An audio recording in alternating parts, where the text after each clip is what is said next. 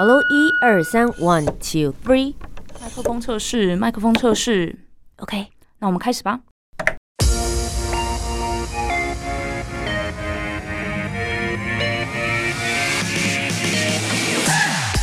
很会说，很会讲，不再是广播主持人的专利。Podcaster 没有限制，没有框架。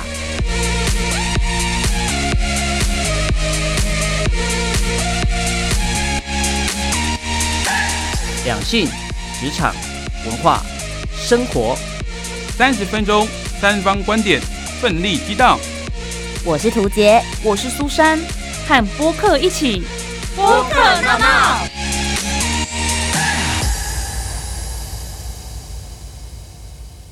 好声音不分平台，和播客一起大闹。欢迎收听播客闹闹，我是图杰，我是苏珊。苏珊，我问你，你觉得一场完美的访谈有些什么样重要的条件？我觉得呢，就是我问的问题非常精准，而来宾回答的就是我要的。那图杰，你觉得完美的表演是什么样子的呢？我觉得完美的表演是宾主尽欢，我在台上演得很开心，而台下的观众也哈哈大笑。不同的表演模式对于完美的定义都是不一样的。可是我可以确定的，都是需要长时间的练习，才可以造就一场好的表演，或者是好的访谈。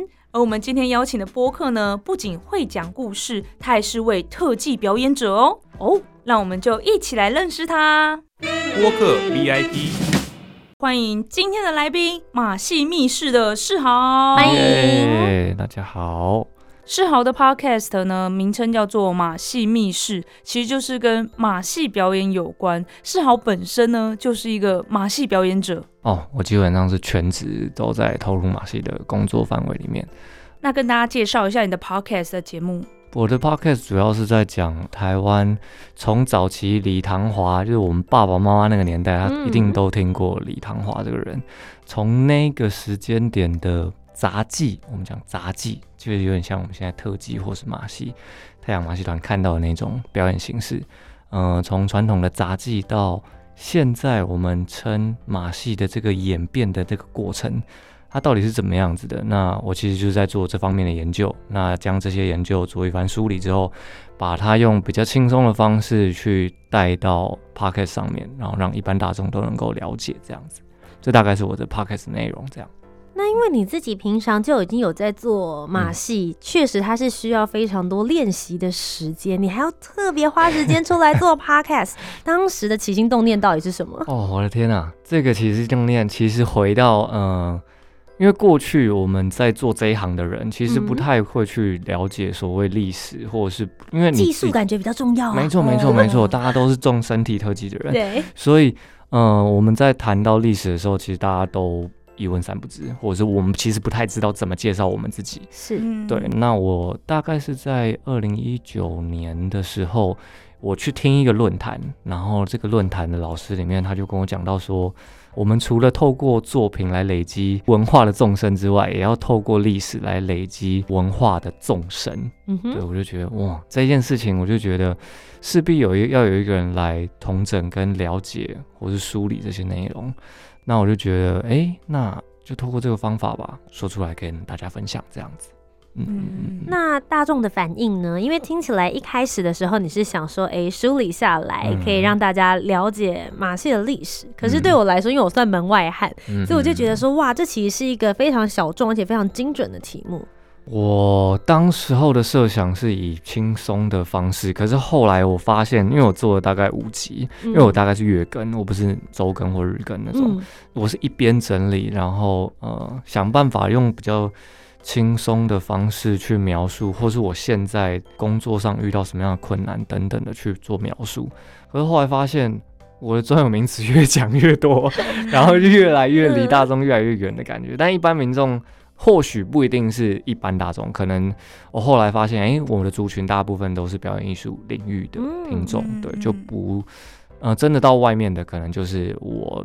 这个领域的爸爸妈妈嘛之之类的，对，嗯所以听众都还是比较在呃表演艺术层面的这些人。这样子。所以现在你们 podcast 其实经营没有多久，可是每一集的内容都很深入，而且就探讨历史嘛。嗯嗯，那目前看起来最热门、最多人听的是哪一集节目？应该就是在我的第一集吧，因为我第一集的时候状况很多，然后就是那种日常，因为我其实也在测试，呃，我怎么样跟一般大众聊马戏，嗯到底怎么样会比较轻松这样子。那我那时候就是自己没有录过嘛，然后就想说，哦，架一台麦克风，然后然后弄一弄就直接录了。结果那一集，因为我在家里录，然后那天我家里面刚好在施工，因为疫情嘛，也不能出去录，然后就咚，然后就超大声，然后大家因为我那个反应很北很北蓝吧，可能就观众会觉得哎蛮、喜欢的，然后那一集的收听量就比较高。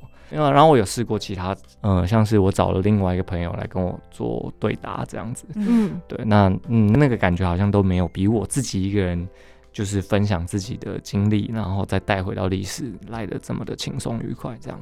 嗯，嗯，是不是可以帮我们在节目当中先跟听众朋友们定义一下马戏到底是什么？然后在台湾可以看到哪一些种类的马戏？呃，台湾的马戏，我们我其实之前也有问过我身边的朋友，他们对马戏的认知是什么？嗯就是大概可以分成街头艺人，或是太阳马戏团，或是电视上看到的那些特技表演。嗯其实马戏现在已经算是表演艺术文化里面的一个类别了，但是我们很难去界定说它的表现的内容可能是什么，因为它太五花八门了。嗯所以我们现在其实还是只能用像你有没有听过太阳马戏团？有那其实呢就是马戏表演的内容，对，嗯只是我们把动物表演换成人这样子。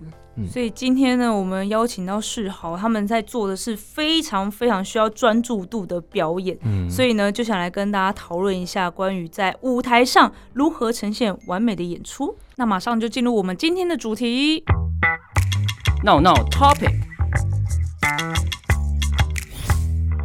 我是今天值班的苏珊，因为我们今天的来宾世豪呢是专业的特技表演者，然后他们的表演又属于高难度、高风险，在表演出彩的时候。不一定有机会可以笑笑跟观众说，啊，不好意思，我们再来一次哦，因为有可能要叫救护车，所以在表演时的专注力要非常非常的强。那我自己呢也有一些主持表演的经验，但比较多的是拍摄影片的工作。面对每一次的拍摄或主持，就算事前准备了很多很多，还是觉得超紧张。尤其是跟别的单位的摄影团队共事的时候，如果是跟自己同事就算了，如果是跟别人的话，你就会觉得啊，我不能拖累大家，我一定要加油，就反而更紧张，然后表现的就不如预期。事后就觉得啊，可恶，我怎么会这样做？这样大家都不想找我工作我，怎么办？但是影片还可以 NG 嘛，就是啊不行，那就不好意思，导演，我们再一次这样子。可是现场表演就没有 NG 的机会了。嗯所以呢，今天就想要来问我们另外一位主持人涂杰跟我们的来宾示好，两位也有非常非常多的现场表演或主持的经验。你们在场上要如何保持高度专注力，或者是保持平常心，呈现最完美的表演呢？图杰怎么想？Hello，大家好，我是另外一位主持人，我是涂杰。那除了在做广播还有旅游的 YouTuber 之外呢，我有另外一个身份，就是在做喜剧演员。我大概从二零一三年的时候，然后一直开始到现在，一直在做现场的表演喜剧。所以我自己对于完美演出这件事情呢，我有一些想法。首先，第一个，我觉得越在意就会越容易出错。这种感觉就像是学生时代的时候，会有人告诉你说，每天都要念书，然后大考前一天你反而要适时的放松，好好休息一下，就是所谓的保持平常心。所以我们在上台之前的时候，我们都会有一个机器。那通常我们的总监都会在后面跟我们讲，就说放轻松，就像是在跟你的朋友聊天讲话，然后在酒吧里面说一些你自己个人的论点就好。当然，这听起来好像很容易，但事实上要在舞台上这么多视线的过程里面放轻松，去表现出你平常练习的那个样子，我觉得是没有这么容易的事情。但确实，我觉得“平常心”这三个字对我来说，我觉得是蛮关键，能够维持一个完美演出很重要的一个点。然后另外一个是，我觉得。呃，现场喜剧比较特别一点的，就是它不像是在舞台剧或者是其他的，比如说唱歌的表演形式，我们跟观众的那一道墙是打开的。因为如果大家有在看一些戏剧的话，他们都会说，我们跟观众之间其实是有一个第四面墙，嗯，就是观众无论做一些什么样子的反应，不会影响我台上的剧情流动。可是喜剧表演，我相信其实马戏或是特技表演，某种程度上面来说，这第四面墙是打掉的，也就是我跟观众其实是一体，我们一起在呼吸这整体发生的过程。他们的笑跟掌声对我们来说也是。表演的一部分，所以我到比较后期的表演之后，我越来越发现，最完美的演出这件事情，不单单只是在演员我自己身上而已，其实观众也很重要。嗯，比如说我之前有一个呃影片，就有放上 YouTube 上面给大家看，然后就有一些留言就写说，哎，演出不错啊，台下怎么这么冷淡？然后大家就会觉得说，哎，这个演出好像就少了一些什么样子的内容。对，所以我觉得其实完美演出不单单只是表演者的责任而已，其实在现场所有的人。所以我觉得一个好的演出，天时地利人和，保持平常心就是最重要的。但毕竟我没有那么多所谓的技术跟危险性的操作，所以想要来问问是好，因为还要担心的事情，感觉比喜剧演员又多了很多。播客这样说。我其实最担心的还是，因为我自己是转大环的，我我自己有一个，我刚刚漏说到我自己的专场是一个很大很大的呼啦圈，然后人是抓在那个铁做的呼啦圈，然后在里面旋转。我其实最担心，因为观众就其实刚刚图解里面有说到说，观众其实就是我们的，应该说表演的一部分啦。嗯，那他们掌声越高，其实越带动我们表演上面的情绪。嗯，我就有几次。我很常做街头表演，那我在做街头表演的时候，其实有一些小朋友他们就兴奋，就会冲上来。我那时候转着转着，我就看到他，我就刹车。我说你在干嘛？没有下去。然后观众太靠近了，就对，太靠近了，然后就就会蛮好玩的。就是这所有的东西都在表演的一股部分，这样。那不一定是说把你所有的技术给完整的表现出来，就你通常在你表现的时候，你还会有紧张的情绪。嗯，那些情绪其实都是跟观众紧紧相连在一起的，不然其实你就是只是台上的一个机器人。是对，所以我觉得完美这件事情是你真心诚意的投入在你现场，然后跟观众一起在一起的感觉。对我来讲，我一开始其实也是那种跟观众会隔了很远的人。那渐渐的，我觉得自己的武器一定要摸得很熟悉，就是你自己的技术或者你自己的表演的内容啊等等的。等到你游刃有余的时候，其实最快的方法就是你直接去面对观众，就是去街头表演。嗯，因为你你还得要注意把人给吸引进来，他还要愿意在看完你的表演的时候掏钱打赏给你。这件事情其实就完全构成了很快速的跟人连接这件事，这大概就是我最嗯常用的一个方法吧。就是如果我觉得我今天跟观众有点距离了，那我就偶尔会回到街头上面去做一些嗯快闪啊或者街头表演等等的一些事情。你怎么想呢？Let's battle。看来大家都是把观众当做自己表演的一部分，那这样也没有什么完不完美啊，因为观众你们根本完全没办法控制他。嗯，这样讲也对。可是如果你把他当做自己的一部分，自己的家人或是自己的朋友的话，你就会晓得有一些小瑕疵，其实也许不影响他们观看的体验。嗯嗯嗯。因为像我自己之前在街头表演的时候，就有看到一个，因为小孩他们他们都还蛮喜欢看街头表演的，我常常会把他们当做是。可能是我过世的阿妈，人家小朋友哎，对，就是就是就是，我会想说，哎，那他可能有某一个灵魂碎片在在他身上之类的，然后我可能就会看着他，然后忽然很专注的把它变成是，呃，我跟他连接的某一种可能，对，这这是我的方法吧，就是因为其实做情感投射这件事情，其实观众感觉得到，在旁边看的人完全感觉得到，因为如果你把自己完全的丢进某一个领域，或是某一个心理状态的时候，观众是会完全跟着你走的。即便你什么都没有做，你只是静静的看着那个坐在地板上的小女生，他们也会觉得，哎，是不是有什么事情发生了？然后她现在在感受什么？嗯，对，我会更想要往下去看这样。应该是那个专注力吧，我觉得人在很专注的时候所散发出来的那个气氛感，其实是反而更能够抓住别人的眼球的。你会想知道他到底在专注些什么？会不会因为他的专注，能够看出一些我平常日常生活不会看到的东西？是是是是是，嗯。所以在表演场上，就是要投入非常非常高的专注力，然后吸引观众跟着你的情绪。想知道你到底想要表演什么样的东西。那你们有经历过失败的经验吗？喜剧演员一定会啊，我们就是大家 always 讲在失败？always 在失败，我们每天都在思考。我们希望这句话可以让别人笑。通常我们就是写十句笑话好了，大概有七句可能都不会中。对，嗯然后所以我们就要很习惯失败，尤其是早期你一开始在写的时候，你自己想说，嘿，平常我这样跟朋友讲话，他们都会笑，应该没问 题吧？结果走上台之后，你就会发现，跟一群陌生人讲笑话，跟跟你认识的朋友讲笑话是完全不同的状态。这就是为什么人家会说艺人或是名人去讲笑话会相对比较简单，哦因为你不用再做太多的自我介绍。对他就是知道你可能就是这个个性的人。哦可是我走上去的时候，别人不认识我，我就是一个一般的女生，对他们来讲，嗯那我要讲笑话，得先建立好我自己平常在做些什么，他对我有更多的认知，嗯才会好笑。所以我觉得。太容易失败了，这件事情，哎、我觉得心情建立很困难。我花了好几年的时间，才好不容易让自己没有这么玻璃心。哦每次上去都要提起，好没事，然后都会想说为什么要这么自虐，每次都要上台。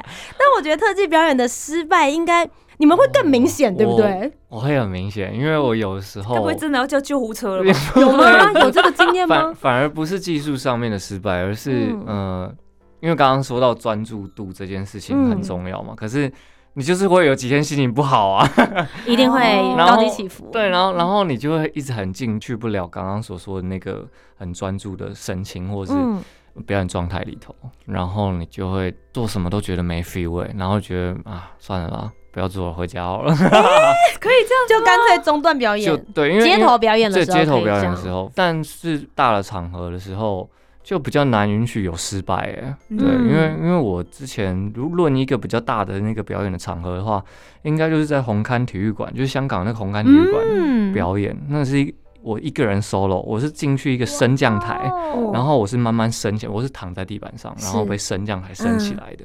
那那个时候，哇，我一升起来的时候，我感觉到那个掌声跟跟海浪一样，啪这样轰过来，我心里快歘死了。然后就在想，不能失败，不能失败，不能失败。你躺在那边的时候的心情，手一直在抖，然后还是真的有出锤的时候，但下来就是告诉自己啊，所有的失败其实都是你出锤是哪一什么状况出锤？嗯，可能是地板滑掉啊，或者是我某个嗯招没有、没有做好，或者什么对。但整体来讲，其实大家应该还是可以接受的吧？那你在演出之后会思考，或者是想说，哎、要怎么样再避免再一次的失败吗？嗯，应该就是回去告诉自己，先静下来，先缓一缓。上台前，我觉得那时候，因为那时候上台的时候没有想到会这么多人，对，因为我那时候就是嗯准，因为我自己准备的时候我也很专心。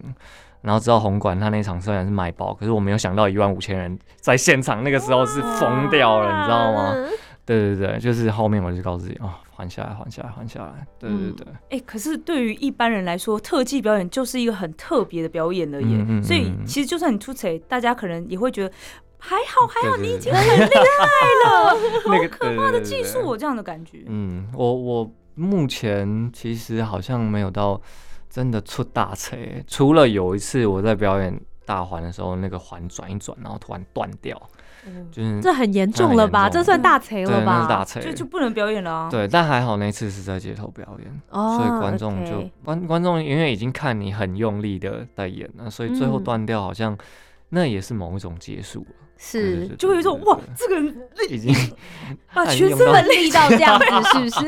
把这个环给弄断嘞，这只不过就是个。街头表演，有需要到这样子吗？没错，但就是硬是把它作为一个结束，就是啊，我们今天高看没有办法继续了，但还是很感谢大家陪我到最后这样子。就不好意思，我先下班喽，今天就到这里了。今天也只能先到这了啦。真的。嗯那图姐呢？有遇过这种上台，然后也是完全不能 NG，然后突然出了个大锤的吗？啊，很长吧？我们就很常遇到，不是大家应该不需要去查啦，但是出自小剧场人应该都会知道，我们的总监是非常出名的，一定音效跟灯光一定会错。对 对对，苏一珊来看过很多。他如果那一次没出包，我才觉得是不是出了什么事。哦 我就说，哎、奇怪，今天灯音控有换人吗？对，所以呃，我觉得我是还蛮习惯 这件事情，哦然后我们要怎么去化解。对，那再加上，因为我们在舞台上面，我们彼此配合的本来就比较少，就大部分都是以自己为主。最大的粗贼对于我们来说，不会是哪里情绪不够满，或者是哪边走位没走好，因为其实每一场。真的都会有一些些微的不太一样，但我觉得应该最大的贼就是一定会忘词或者是什么，而且嗯，遗忘是那种整个段落直接忘直接断片呢。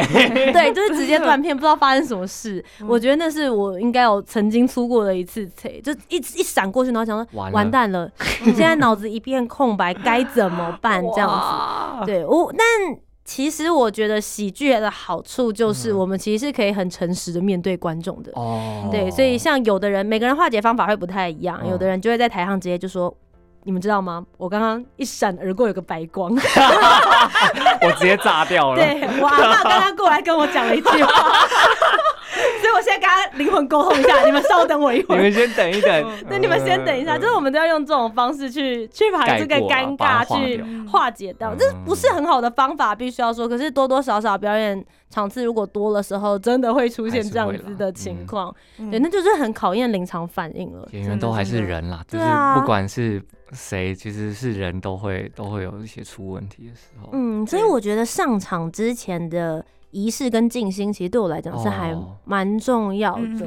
对，因为就是刚才讲的那个集气这样子，哦，对，我觉得集气会让我有一种仪式感。嗯会有一种说好，我现在真的要从就是一般人，就是一般大家台下的观众，或者我们现在在嬉闹的状况之下，告诉我说现在准备三十分钟之后就要开始，所以我们应该要沉淀下来，回到演员的状态，好好的去思考自己接下来每一个演出你要走什么步调，你的眼睛在这边要不要眨，你在这边的笑声要怎么来做。我觉得我们都会有一个这样子属于自己比较独特的仪式，因为像我们有的演员是很喜欢吵闹，他觉得 他觉得就是我在台下，对对对，放松，或是他嗯。一定要喝一点饮料。哦。对对对，喝一点 啊，上去才能够稍微放松一下。嗯每个人都会有一些自己的仪式感，OK OK，是好你的呢？我的仪式感跟打坐一样吧，就是因为因为我很需要专心，所以嗯。我的就刚刚说的那个专注度，其实是我表演里面最重要的一个，算是最给我看头或是最具魅力的一件事情吧。对，嗯所以我会很需要把我自己进入到一个只有我的世界，然后因为我。嗯，我每次上场之前，我都会想象我要把这个空间转换成到某一个世界，或是某一个场域，嗯，对我就会带着观众一起进去那个地方，所以我就要很专心，可能就是坐着冥想啊，或者是坐着深呼吸、吐气、深呼吸、吐气这样子，然后就是真的很禅、很禅学的那种感觉。嗯，对，这是我的仪式。我很好奇的是，你们的演出一定会因为场地的不同而受到不同的影响或者是限制。嗯像你每次去到一个新的场地的时候，你会做些什么事？哦，我一定会做的一件事情就是去摸地板，因为哦嗯，打招呼吗？还是？我嗯。哎有好像有人有有人有说过这个说法，嗯就是我要跟这边场地的主人打声招呼。嗯，因为我还蛮相信每一块地都有一个所谓的灵啊，还是什么，就是有灵魂这件事情啦。我很相信万物皆有灵这样。是，那我可能就会在地板上写一个，用手指在地板上写一个平安，然后让大家看的人啊，或是我在表演的时候都可以平平安安这样子。嗯，嗯这是也是我在每一个场地都一定会做的一件事情。对对对对对，也也让自己安心吧。对啊嗯，对啊，对啊，就等于是对你自己可以吃下一颗定心丸。没错，。没错，没错不过，。因为其实你刚刚讲到你是玩大环的嘛，嗯嗯所以其实比如说像场地指滑啦、空间大小跟观众之间的距嗯离，或者是你们的音乐搭配这些事情的细节，是不是其实你们也会有一个团队跟你一起共同来配合？就会事先做彩排，而且也会嗯先了解他们能提供的地方是什么。我之前最困难有一次是在一个沙滩，然后沙是在沙滩，大环，我跟你讲，那个沙全部都被我挖起来，然后我连转都没有办法转，重点是感觉你的脸感觉就是一身都是土灰扑扑的。因为他很想要有那个那个沙喷起来的那种感觉。哦。然后我就说，嗯这没办法，这整个沙都是软到不行，我我连想要转起来的那个速度都没有办法，就是一嗯转就喷，一转就喷这样。嗯后面就是世界线，还是要搭一个木架的那种台这样子。嗯对，所以还是要看地板啦，不是说每一个我们都能够克服这样。嗯，听了世豪的分享，真的觉得很有趣。但是台湾民众好像对于马戏表演还是非常的陌生，所以你们有在做什么样子的推广，或者说可以让台湾民众觉得，哎，马戏表演是一个很容易接触到的表演艺术？嗯嗯嗯，我觉得现在最重要的一件事情就是我们接下来的接触的人，就是比方说向下教学或是教育推广嗯。等等的，因为我们其实。如果你现在自己仔细想想，如果要学马戏表演，你要去哪里？这是一个问题。哪里拜师都不知道。对，嗯。所以这就有一个小问题在，就是我自己念的那间学校是叫戏曲学院，嗯。对，那戏曲学院就是以前的国光艺校跟复兴剧校的合并，它里面有一个科系叫做民俗技艺系，就专门在训练这种特技表演者或是马戏表演者的一个领域。我们后来这些以全职做马马戏表演者的人，我们其实都在市面上想着怎么样接活动啊、创作啊等等的，或是教学。但教学大部分可能就还是教翻滚啊、舞蹈班的那种体操啊，那种简单的体操。嗯可是真的比较少，好像会去国中国小学或是高中社团等等的去推动马戏或是比较基础的一些训练，所以我觉得未来可能许多的马戏团队会找这样子的有想要，比方说社团马戏社，或是我们以前社团课就是可能嗯常常需要什么街舞社啊，或许马戏社未来也是一种可以让大众甚至把它变成是体育项目，什么体操里面的一种训练方式，这样子。嗯对对对对对。我觉得这种看马戏表演的风气，真的是要慢慢的去做累积。一种就嗯像刚刚世豪说的，我们从教育来扎根，嗯让大家知道这件事情没有离你这么远，而且你如果想要成为一名马戏演员的话，你是有一条路正宗的一条轨道你可以寻师往上走，有一嗯天你也有机会可能出师。没错，不然就要像脱口秀这一种的，你要寻找到一个契机，哎。你真的是刚刚好有一个点，然后它爆红点燃，被大家看见了。嗯。接着你才能够继续往下生长，所以我觉得这其实是两个应该要同时一起并进的道路，才有办法让台湾的表演艺术界不会这么局限。以前可能就只有你想象中的那些戏剧，或者是国家音乐厅里面的那些音乐表演者好，远哦。对，嗯会让你觉得它距离好遥远。你可能从小你就要开始弹钢琴，嗯一路到往上。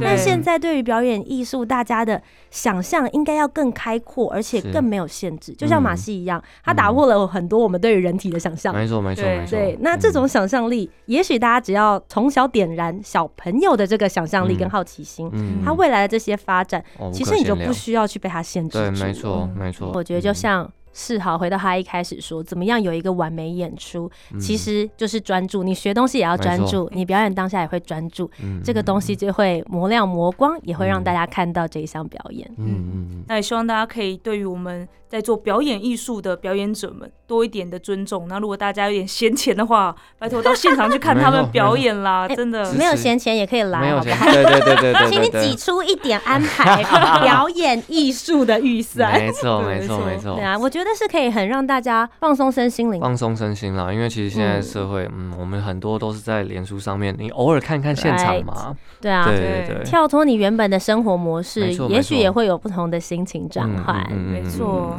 非常谢谢马戏密室的世豪来到我们的节目当中。最后有没有什么要跟大家宣传一下的？最近有一个演出是在新竹县政府文化局里面的实验剧场，我们有一个演出叫《巴哈卡不可不可》，这是我们团队的年度制作。那也希望大家买票去支持一下，搜寻马戏之门的活动专业就可以找到相关的演出资讯了。嗯，那如果大家也对马戏有点好奇，对历史也很好奇的话，啊。可以到你的 podcast。没错，马戏密室，非常感谢世豪来到我们的节目，谢谢。谢谢大家，谢谢。如果想听到我们专访哪一位 podcaster，欢迎大家也可以留言给我们。也请大家持续支持播客闹闹，我是涂杰，我是苏珊，我们下周节目再见，拜拜。拜拜